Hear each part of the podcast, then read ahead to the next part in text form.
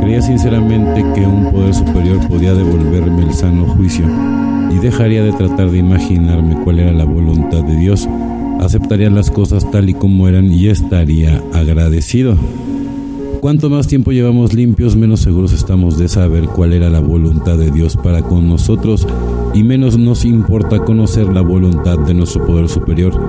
Tiene menos que ver con el saber y más que ver con el sentir. Seguimos practicando el undécimo paso, pero en lugar de buscar señales de nuestro poder superior, empezamos a confiar más en nuestra intuición y a fiarnos de nuestros sentimientos respecto a lo que nos hará sentir bien tras unos años limpios, lo que parece que supiéramos reconocer es cuando actuamos contra la voluntad de Dios.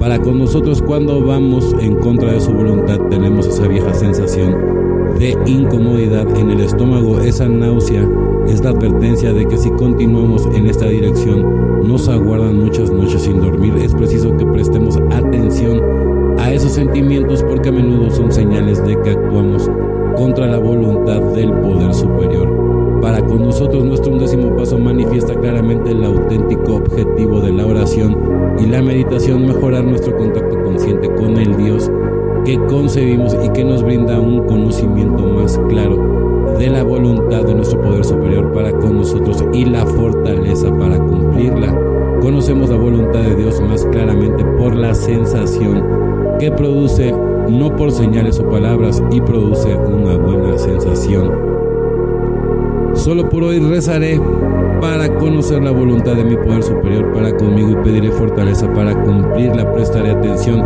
a mis sentimientos y actuaré cuando me hagan sentir bien.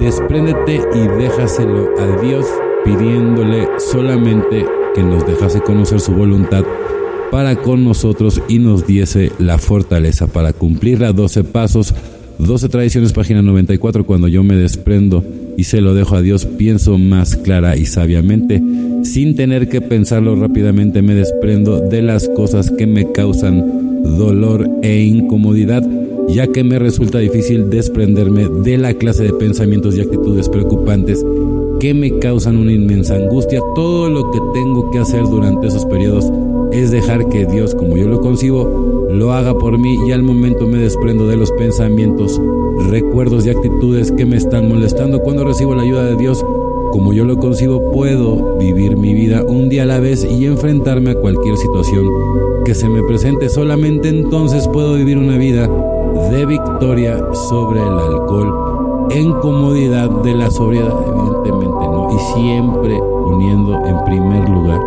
tu recuperación.